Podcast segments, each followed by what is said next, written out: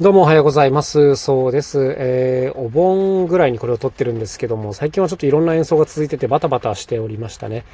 で、一個ね、あの、面白いライブの演出をやったんで、それの話をしようかなと思うんですけども、えー、愛知県の大府市というところでやったホールコンサートで、シンガーソングライターのあすみさんと我々カジーで一緒に組んでやったジョイントライブがあったんですね。で、僕たち一緒にアルバムを作ったことがあるぐらい結構いろんなものを作ってきてるので、まあ、レパートリーには全然困っていない全曲オリジナルで行ったんですけども、そんな中で、ホタルの曲が一曲あったんですね。こう、夜の川のほとりで、まあ、ホタルを見るっていうテーマの曲があるんですよ。僕が作った一つだけという曲があるんですけど、まあ、これをライブでやることになりまして、なんかこう、せっかくなら何か演出してやれたらいいよねということになった時に、くまくんがすごいいいアイデアを出してくれて、これがですね、スマホのライトを使ってホタルを飛ばすのはどうかっていうことだったんですね。ステージ上で我々がやるんじゃなくて、お客様がライトをつけるというようなイメージなんですよ。そうそうそう。で、あ、それ聞いた時になるほどなと思ったんですけど、ただそのスマホのライトって懐中電灯で使うような、あの眩しい系のライトじゃないですか、基本的にはね。あれがこうバーッとついてるのはちょっとこう、ホタルっぽくないなということで、ライトの上にこうね、手を丸めておいて、手を丸めるというか被せるような、あの、お椀型にしておくみたいな感じでやると、なんかこうちょっとぼわっとした明かりになるんですよね。こう指の隙間から明かりが漏れ出るというかね、そんな感じでやってると、なんかすごい柔らかい光になって、みんなにこうしてもらって、こうゆらゆら動かしてもらうとホタルっぽくなるんじゃないかという仮説を立てましてですね、で、ライブ本番でもやってみたんですね。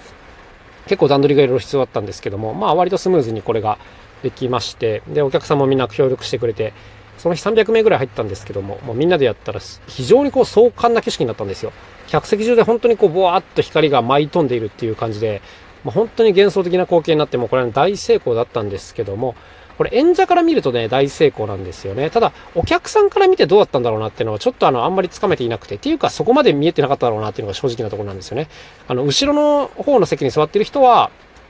その、後ろから見てね、ぼーっと飛んでるなっていうのが分かったと思うんですけど、まあ、特に一番前の方の席に座ってる方なんていうのはね、振り返らないと何が起きてるか分かんないわけですからね。そう、ちょっとステージと後ろ見たりするの忙しいかなというところで、あの、面白いアイデアなんですけど、もう一ひねりっていうか、もう一工夫いるなっていうのが正直なところですね。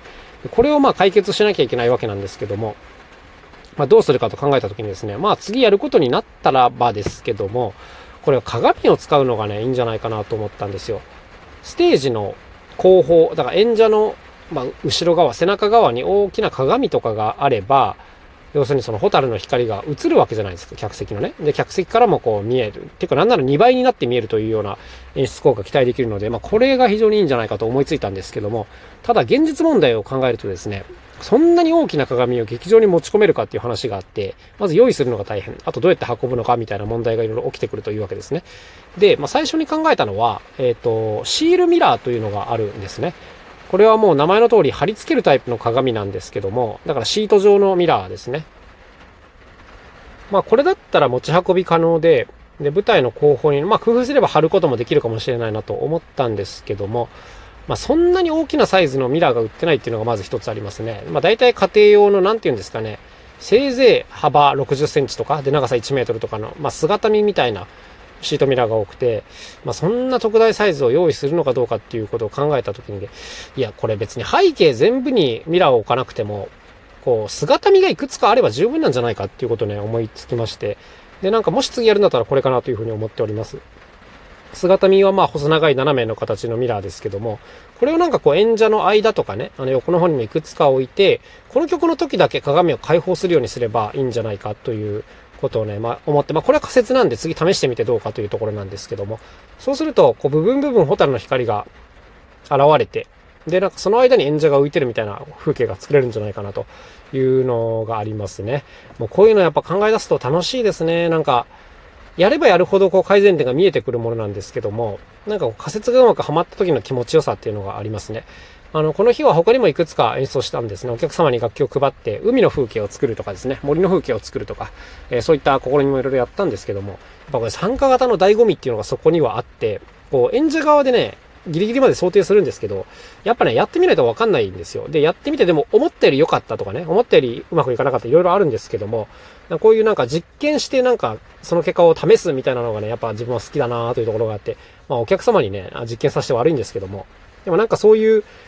なんていうんですか、完成度がどんどん上がっていく様も見せれるんじゃないかなというところで、なんか、こういう演出を考えるってのは本当に楽しいよなという、そんな感じでございました。なんかね、鏡が上手に使いない、使いたいなという感じでございますね。というわけで今日も一日頑張っていきましょう。また明日お会いしましょう。さよなら、そうでした。